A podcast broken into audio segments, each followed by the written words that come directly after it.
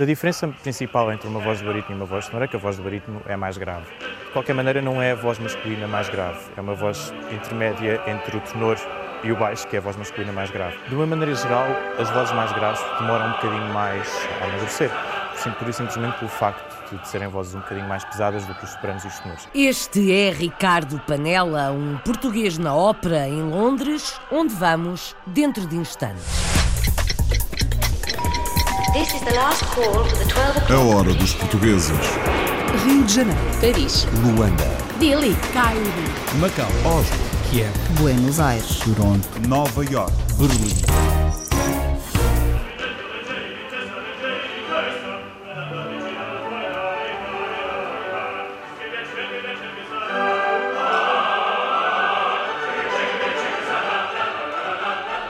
É português, cantor de ópera, barítono e entra na peça Don Giovanni. Uma ópera do século XVIII que conta a história, como nós conhecemos muito bem em Portugal e em Espanha, do, do Dom Juan.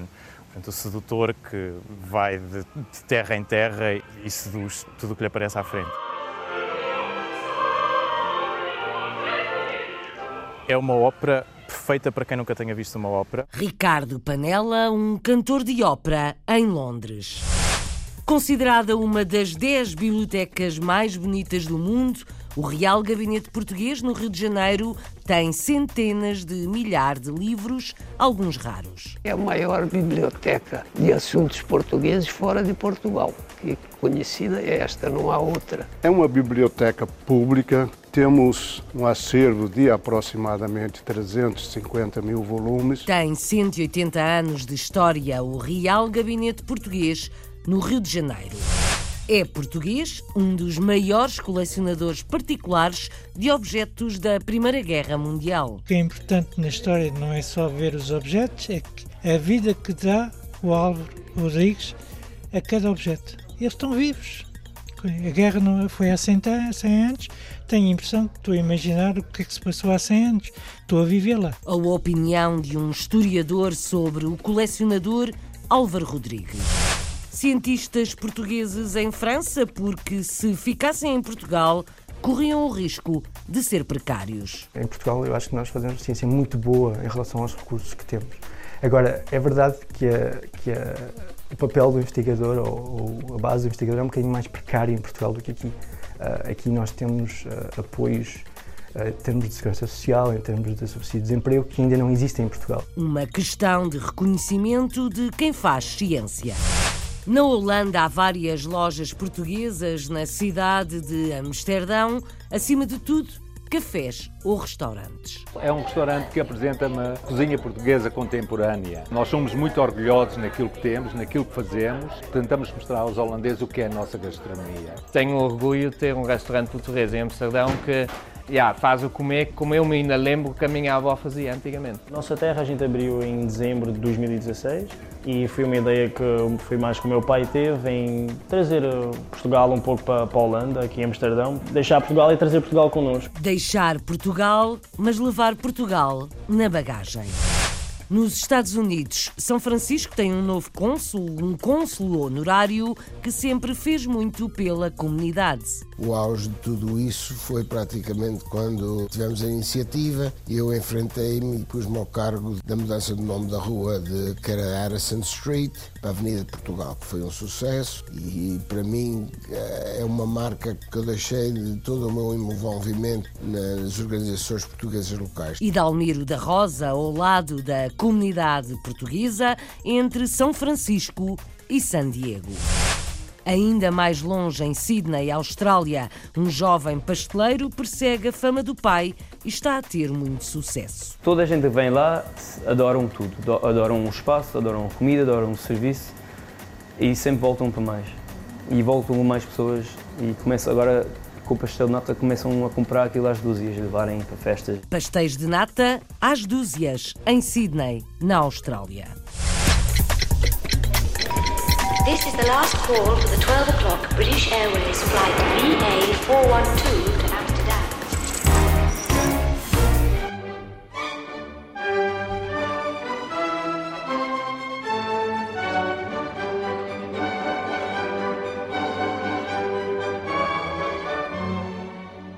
um português na ópera em Londres. Ricardo Panella é barítono e agora tem um papel na ópera Don Giovanni, uma peça antiga num cenário atual.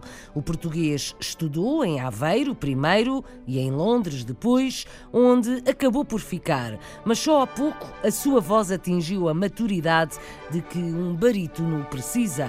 A reportagem para A Hora dos Portugueses na capital britânica é de Renato Guerra.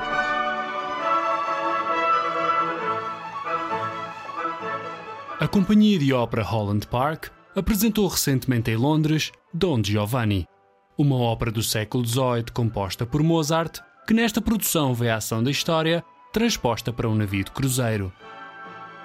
O elenco desta ópera conta com a presença do barítono português Ricardo Panella. Uma ópera do século XVIII que conta a história, como nós conhecemos muito bem em Portugal e em Espanha, do, do Dom Juan. Portanto, o sedutor que vai de, de terra em terra e seduz tudo o que lhe aparece à frente. É uma ópera perfeita para quem nunca tenha visto uma ópera. Tem comédia, tem romance, tem alguma tragédia e é possivelmente uma das partituras mais extraordinárias alguma vez compostas por alguém.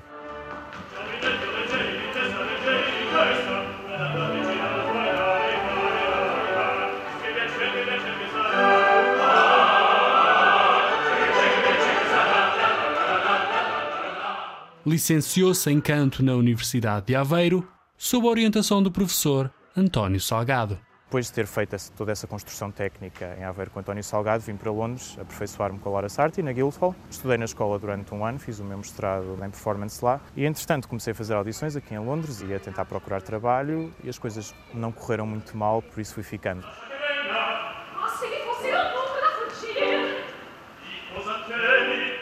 Enquanto barítono, Ricardo viu a sua voz sofrer no decorrer do presente ano um processo de maturação natural característico das vozes deste registro.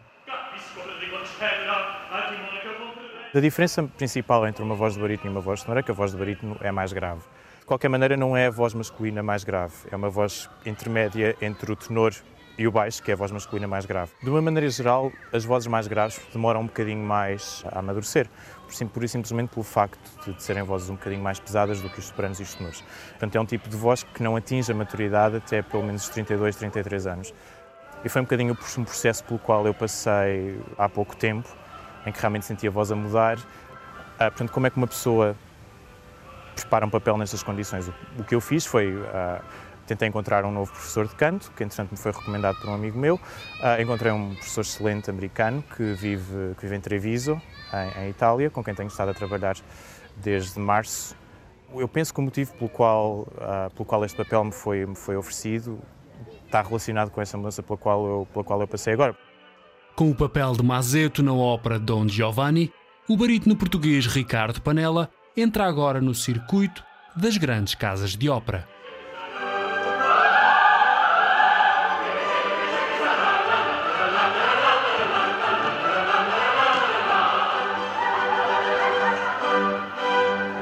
Cantor de ópera português, um barítono, em Londres.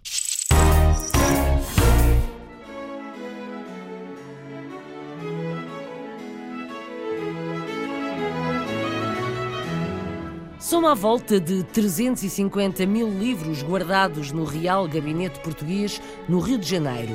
É uma biblioteca pública e a mais antiga organização portuguesa no Brasil, pós-independência.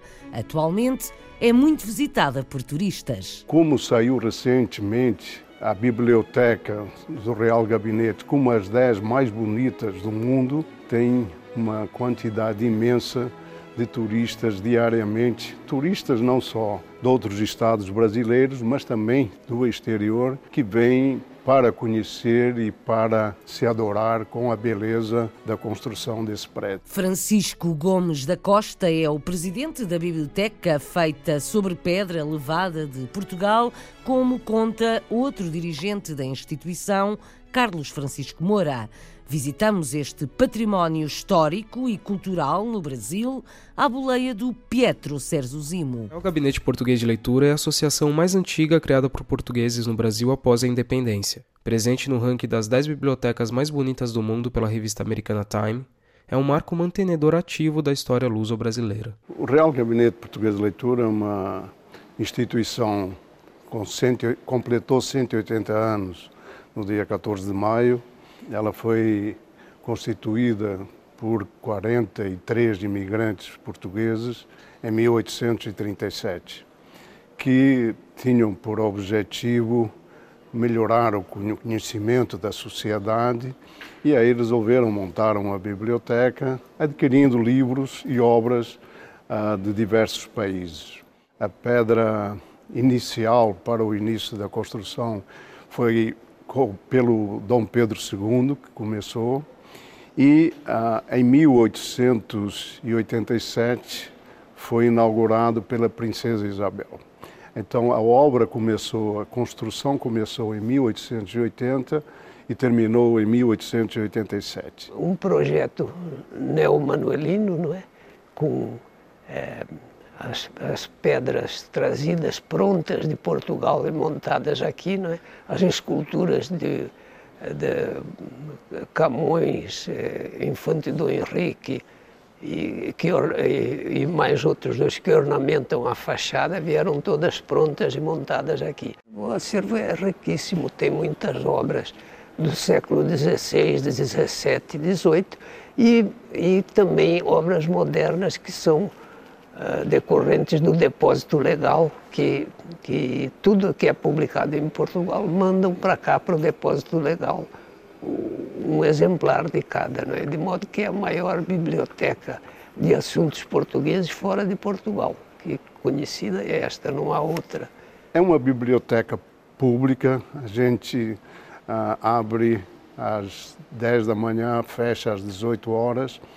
Ah, temos obras raras, temos um, um, acervo de aproximadamente 350 mil volumes. E é admirada ah, não só pelo Brasil, pelos brasileiros, mas como saiu recentemente ah, a, a biblioteca do Real Gabinete como as 10 mais bonitas do mundo, então a gente tem uma quantidade imensa de turistas diariamente, turistas não só de outros estados brasileiros, mas também do exterior, que vêm para conhecer e para a, a se adorar com a beleza da construção desse prédio. O testemunho de Francisco Gomes da Costa, do Real Gabinete Português no Brasil, foram imigrantes portugueses que ergueram a maior biblioteca de língua portuguesa fora de Portugal.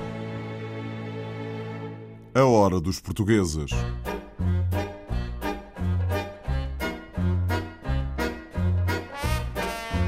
É português, um dos maiores colecionadores particulares de objetos da Primeira Guerra Mundial.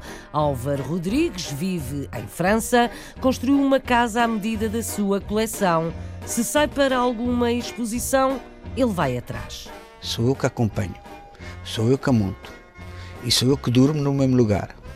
Na sala onde ela está exposta, mesmo que tenho guardas de noite que estão a guardar, eu guardo também e fico sempre lá. Porque eu estou muito agarrado a esta coleção, tem um bocado de mim mesmo. Álvaro Rodrigues coleciona fardas, muitas fardas, capacetes, armamento e todos os objetos que encontra relativos à Primeira Guerra Mundial. Excepcionalmente autoriza a exposição de algumas das suas peças e é uma mostra itinerante. A reportagem da Hora dos Portugueses esteve no centro de França, ouviu o autarca francês, o historiador Georges Viau e ainda a mulher do colecionador.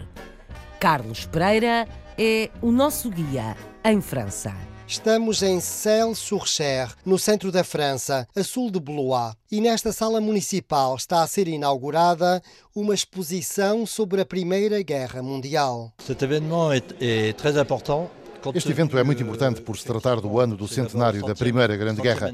Tínhamos de o comemorar tendo em conta o número de mortos. Houve cerca de 1 milhão e 400 mil mortos só em França. Notamment en France. Mas esta exposição tem uma particularidade. Faz parte da coleção pessoal de um português, Álvaro Rodrigues, um apaixonado pela Grande Guerra. Tudo começou quando, há 50 anos, resolveu comprar um revólver igual ao que o avô tinha levado de França para Portugal. O meu avô, na guerra de 1918, fez a Batalha da Lise em França e tudo começou por aí. E quando eu cheguei em França em 64, encontrei uma arma em 65, como o meu avô tinha uma lá em Portugal, e aí começou a minha coleção. E foi a partir daqui que tudo começou. Hoje, Álvaro Rodrigues tem milhares de objetos, tem capacetes, metralhadoras, cerca de 140 uniformes que foi comprando ao longo dos anos. Tem uma verdadeira paixão pela, pela história e é um grande colecionador e também um grande conhecedor. Conhece muito bem, conhece cada objeto. E o que gosto de recuperar é quando eu recupero umas peças de uma pessoa só e que tenho o passado dessa pessoa. Aí é que para mim, como este senhor de Vasconcelos, que tem as peças dele da família, aí sim, para mim é o maior prazer que eu tenho. E a história, o que é importante na história não é só ver os objetos, é que a vida que dá o Álvaro Rodrigues a cada objeto. Eles estão vivos. A guerra não foi há 100, 100 anos.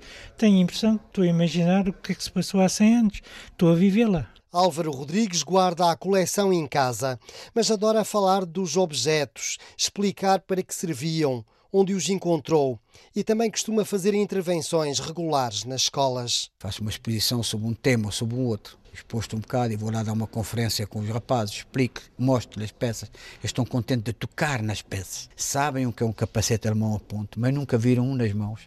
Mas uma coleção como esta tem dois inconvenientes. É cara e ocupa muito espaço. Álvaro Rodrigues foi ao ponto de construir uma casa adaptada à coleção mas com a cumplicidade da mulher. Acho que ele tem uma coleção interessante e eu aprovo. Enquanto filha de militar, gosto de história. É enriquecedor. Ajuda-nos a criar relações. Acho muito bem. Euh, Tenho um museu pessoal que eu fiz a minha casa, fui eu que a fiz. Depois está na reforma. Meti, fiz, passei dois anos e meio a fazer a minha casa, me fiz todo um andar com 170 metros quadrados para a minha coleção. Durante este período em que se comemora o centenário da Primeira Guerra Mundial, Álvaro Rodrigues tem aberto sessões e a exposição tem circulado por várias cidades, sempre com muita precaução. Sou eu que acompanho, sou eu que monto e sou eu que durmo no mesmo lugar. Na sala onde ela está exposta, mesmo que tenho guardas de noite que estão a guardar, eu guardo também, fico sempre lá porque eu estou muito agarrado a esta coleção, tenho um bocado de mim mesmo. Não é por um valor de dinheiro financeiro, não falo nisso, é por um valor sentimental. Esta exposição vai ficar aqui em Celles-sur-Cher durante alguns dias e depois vai continuar viagem por outras cidades, sempre no quadro do centenário da Primeira Guerra Mundial. O projeto de vida de Álvaro Rodrigues, um dos maiores colecionadores privados de objetos da Primeira Guerra Mundial. Cientistas portugueses em França juntaram-se recentemente para um encontro organizado pela Associação de Licenciados Portugueses no país. A organização considera os cientistas embaixadores de Portugal no mundo. A verdade é que muitos partem por falta de condições de trabalho em Portugal. A repórter Rosário Salgueiro foi conhecer alguns. Jorge Souza, engenheiro informático apaixonado pela biofísica, chega todas as manhãs ao laboratório com um propósito. E aquilo que nós queremos perceber são os, são as, as, os padrões base, ou seja, como é que as bactérias uh, se adaptam, a velocidade a que elas se adaptam, os mecanismos que usam para se adaptar e como é que isso pode ser usado depois para perceber como é que uma nova resistência vai surgir, em que condições é que pode surgir, o que é que nós podemos fazer para prevenir que isso aconteça. Eliana é bioquímica. Abre as janelas dos microscópios para descobrir mecanismos de reparação do ADN, de modo a evitar o cancro e outras doenças. No, no cancro da, da, mama, há uma falha da, da, recombinação homóloga. A acumulação desse, de, dessa não reparação do ADN vai dar origem a, a, ao cancro. Ainda não sabemos exatamente como é que a reparação do ADN se faz, portanto é difícil desenhar ainda drogas que vão substituir algumas proteínas mutadas, que vão corrigir aquilo que está estragado. Ainda, ainda não estamos nesse, nesse ponto, espero, espero um dia uh, chegarmos até lá. Eliana e Jorge têm em comum a paixão pela ciência e ambos saíram de Portugal, vieram para Paris para concluir o doutoramento. A característica que nos une é não desistir, porque há imensas coisas que falham e podemos passar por vezes dois, três meses com, com coisas que não funcionam, mas nós continuamos a insistir, mas então isto não funcionou porquê? Voltamos a testar, ah, mudei uma variável, agora já, já funciona. E se calhar chegamos ao fim de um ano e já temos imensos resultados prontos para ser publicados e tudo mais. A cientista de Santo Tirso já estudou na Polónia, Itália e nos Estados Unidos e agora descobriu um ambiente único no Gustave Roussy, o maior centro europeu de investigação ao cancro. Jorge encontrou no Instituto Pasteur o ambiente ideal para as experiências. Em Portugal, eu acho que nós fazemos ciência muito boa em relação aos recursos que temos.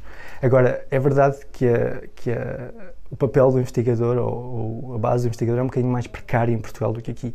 Uh, aqui nós temos uh, apoios uh, em termos de segurança social, em termos de subsídio de desemprego, que ainda não existem em Portugal. Preocupações partilhadas com outros cientistas da Associação Agraf, um grupo com mais de 450 diplomados em França que fazem da ciência o projeto diário. Há cientistas portugueses espalhados um pouco por todo o mundo. A hora dos portugueses.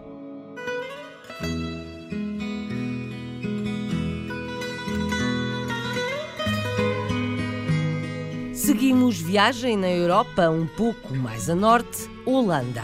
Há 35 mil portugueses a viver no país e em Amsterdão nota-se porque há vários espaços comerciais como restaurantes, cafés ou mesmo mercearias, até um clube de futebol Portugal-Amsterdão. Na Holanda vivem cerca de 17 milhões de pessoas, entre as quais cerca de 2 milhões são estrangeiras. Segundo as últimas estatísticas do Observatório de Imigração, neste país residem cerca de 35 mil portugueses, concentrados em três cidades holandesas: Amsterdão, Haia e Roterdão. Por exemplo, em Amsterdão, a comunidade portuguesa é significativa e está presente por toda a cidade. A Marisa Fernandes assina a reportagem na capital holandesa com depoimentos de vários portugueses dedicados ao comércio. Nesta capital europeia são vários os espaços portugueses.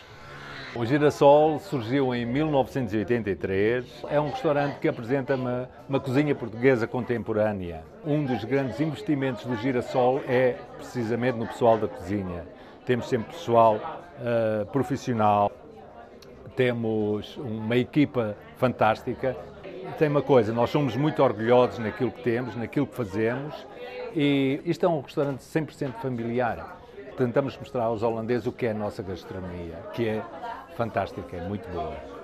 Portugália já surgiu desde 1982. A gente só, só comprámos o restaurante em 2002. Já tinha o nome Portugália e ficou. E desde os meus 18 trabalho aqui mesmo full time, um, juntamente com meus pais tenho orgulho de ter um restaurante português em Amsterdão que uh, yeah, faz o comer como, como, eu, como eu ainda lembro que a minha avó fazia antigamente. E isso é uma coisa bonita do, do restaurante Portugal. We started like uh, two months ago Começámos há dois meses. Abrimos o frango, que é frango português, porque o meu pai é português, é natural de Setúbal. Ele ensinou-me tudo sobre frango, mas não sobre a língua, por isso aqui é tudo em inglês. E começámos este negócio por não conseguirmos encontrar um bom frango em Amsterdão. Estamos cheios de trabalho, o negócio corre incrivelmente bem. Há dias em que vendemos mais de 100 frangos, por isso estamos extremamente felizes. Nata Lisboa é um franchising português e aqui a, a, a nossa filial abriu há, há, cerca de meio ano, portanto, a 11 de março. Vem cá muitos turistas que já foram a Portugal, já comeram a nata e, e vêm e pensam: é, eu, eu comi em Portugal, olha aqui também há. Estão na Holanda, mas para eles não interessa, comem, comem na mesma pastel de nata. Uh, e não, todo, toda a gente adora. The world needs nata, é mesmo. A loja nasceu em 2013 e basicamente o conceito e a inspiração uh, vai da minha irmã, que tinha este sonho de abrir a loja num, num, país que não conhecesse tanto os nossos produtos. Isto é um negócio familiar, onde nós já funcionamos com mais de 20 pontos de venda para a Holanda inteira. E somos todos muito uh, ligados a Portugal e adoramos Portugal e dá-nos um gozo enorme poder mostrar o melhor que nós temos para o mundo, não só para a Holanda, mas para toda a gente. A nossa terra a gente abriu em dezembro de 2016 e foi uma ideia que foi mais que o meu pai teve em trazer eh, Portugal um pouco para, para a Holanda, aqui em Amsterdão, deixar Portugal e trazer Portugal connosco. Foi isso. Estamos aqui há cinco anos. Eu sinto-me bem aqui, eu sinto como se fosse a minha casa também. Sinto, sinto bem. E agora também com a loja, sinto mais com Portugal. A Casa Bocage é uma loja, portanto, que representa só e vende produtos portugueses. Surgiu há cerca de 18 anos atrás mas uh, brevemente deixará de ser Casa Bocage e passará a ser Dalma. O FC Portugal Amsterdão, desde 2007 temos as próprias instalações e utilizamos o futebol como um meio social. Todas as equipas que nós temos disputam os campeonatos holandeses. Tentamos criar o máximo possível de atividades para, para as pessoas se sentirem realizadas e lá está tal coisa, o cantinho, Portugal no, na Holanda. A APA é uma associação portuguesa em Amsterdão, surgiu em 1984. Isto é uma, casa que, que, transmite a cultura portuguesa, uh, que tem atividades para portugueses residentes uh, na Holanda, uh, seja lusodescendentes ou imigrantes, neste caso. Os portugueses, felizmente, não sempre precisam de vir aqui, porque estão integrados na sociedade, mas é bom eles virem cá e é bom também trazerem outras culturas, que é para eles verem a nossa identidade. Temos que é preservar a nossa identidade, que é o mais importante. A capital holandesa é mais um exemplo em que os portugueses estão presentes e Portugal representado. Reportagem de Marisa Fernandes para A Hora dos Portugueses.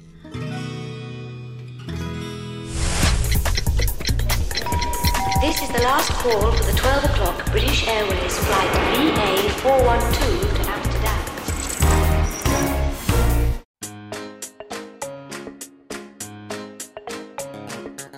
Daqui a pouco servimos um pastel de nata. Gostava de ser famoso por pastel de nata. O meu pai era famoso por pastel de nata dele. Depois de ele ter falecido, eu disse: Olha, tenho que aprender a fazer estes bolos. E eu tenho as receitas todas dele, tive que aprender, vou meses e meses e meses. Depois que as pessoas começaram a conhecer o pastel de nata, olha, este é o pastel de nata do Agostinho, mas feito por mim. Um pastel de nata feito por Diogo Ferreira filho de Agostinho, que levou o bolo mais famoso em Portugal para um país muito distante, a Austrália. Já vamos provar, por agora viajamos para os Estados Unidos.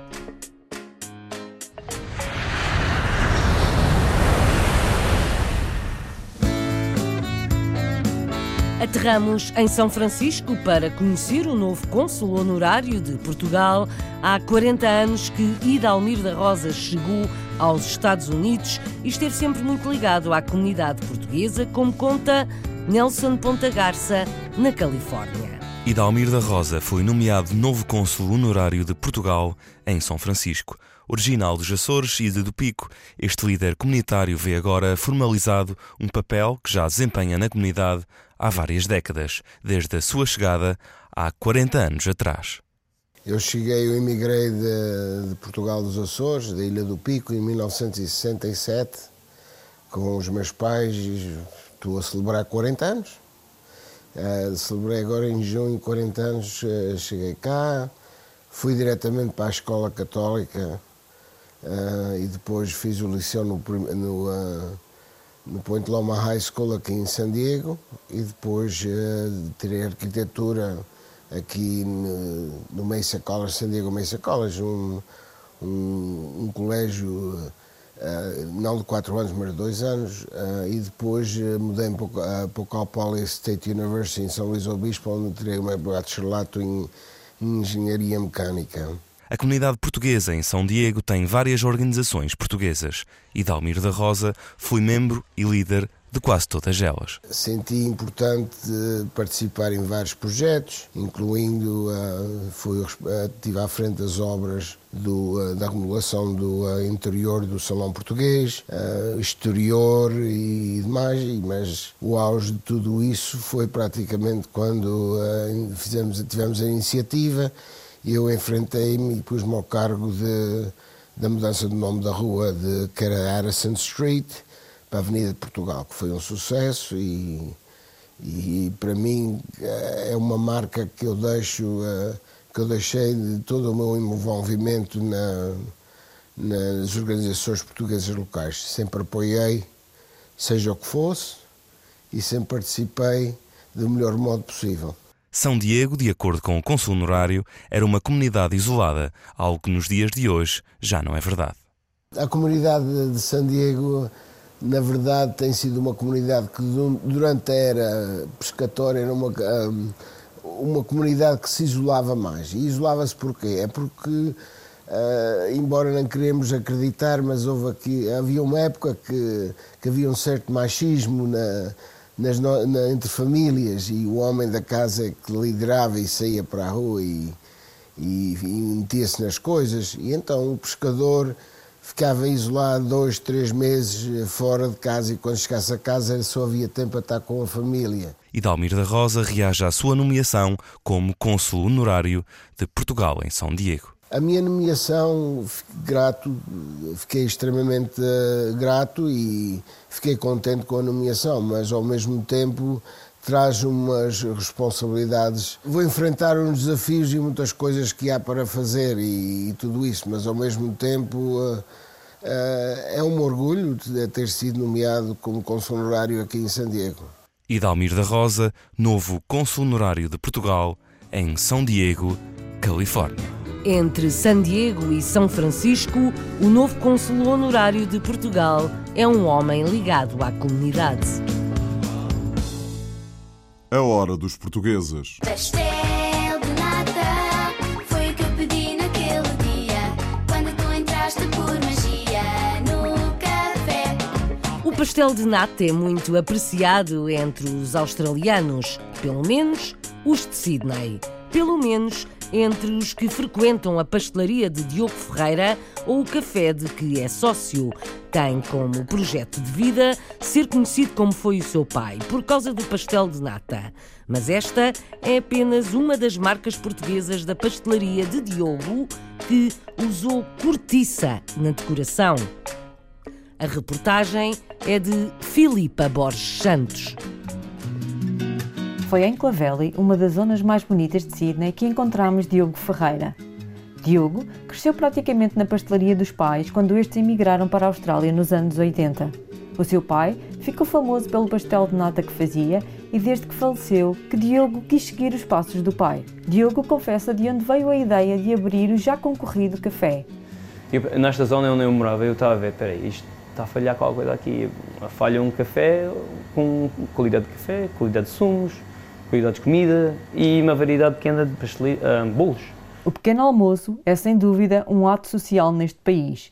Perguntámos a Diogo se a ideia de trazer os sabores portugueses para o menu era um objetivo os sabores eu tenho da, comida da minha mãe, do meu pai também. Comecei a pensar, olha, agora esta zona falta isto. E com isso eu pensei, olha, vou meter uns pratos portugueses, nada assim muito complicado, nada pesado. Comecei com o prego e o prego no prato. E depois com sopas também, o caldo verde, a bola berlim, a nata, pastel de nata. De vez em quando, para o Natal, se tiver tempo, faço um bolo rei também. O espaço já foi elogiado por várias revistas e críticos da área, não só pela comida, mas também pela decoração do espaço.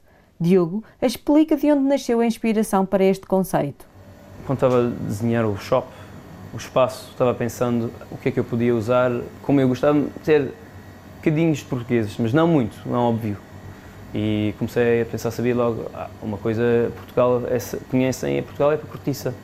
Então descobri onde podia comprar cortiça e comecei a meter cortiça na loja, nas cadeiras, à volta do, ba do balcão, todo lado, há um bocadinho de cortiça assim à volta do espaço. Eu trouxe coisas de Portugal, cados de árvores também, cortiça, estão espalhados pelo shopping. Diogo, fala-nos do feedback que tem tido. A resposta, olha, eh, o que as pessoas estão a gostar, toda a gente que vem lá adoram tudo, adoram o espaço, adoram a comida, adoram o serviço e sempre voltam para mais. E voltam mais pessoas e começa agora com o pastel de nata começam a comprar aquilo às dúzias, levarem para festas. Diogo confessa o que gostaria de fazer ainda no futuro. Gostava de ser famoso pelo pastel de nata. O meu pai era famoso pelo pastel de nata dele. Depois de ele ter falecido, eu disse: Olha, tenho que aprender a fazer estes bolos. E eu tenho as receitas todas dele. Então foi um, um mission muito grande Eu tive que aprender, vou meses e meses e meses, e até chegar à posição onde estava bom para vender. Depois chegou um, um, um tempo onde começou, pessoas começaram a conhecer o pastel de nata. Olha, este é o pastel de nata do Agostinho, mas feito por mim. Depois do café, Diogo abriu recentemente o Tuga Pastries e fala-nos do porquê e também da sua paixão pelo pastel de nata. Eu precisava de mais espaço, estava já a vender muitos, não conseguia fazer, já, o espaço já não chegava dentro do café. Abri outro espaço para começar a fazer o volume para o café. Eu gostava de, só, eu gostava de abrir uma loja e só vender os pastéis de nata e café. Pequenito, como fazem em Portugal, uma loja pequenita, pastéis de nata, café e se calhar um, uma sandes. Uma coisa muito simples, mas bom. Diogo confessa as três palavras que pensa quando ouve a palavra Portugal. Aldeia, eu penso comida, eu penso uh, vida. A vida de um jovem pasteleiro português em Sydney, a quem já compram pastéis de nata às dúzias. Da Austrália ao Reino Unido, de França aos Estados Unidos, do Brasil à Holanda.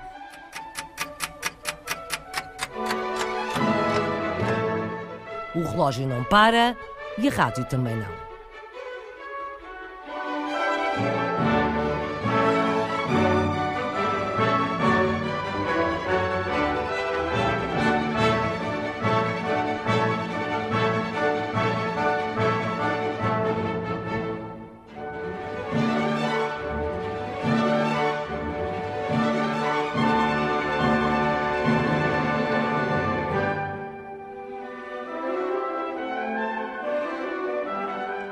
Hora dos Portugueses, com apoio técnico de João Carrasco, sonoplastia de Paulo Cavaco, edição e apresentação de Isabel Gaspar Dias.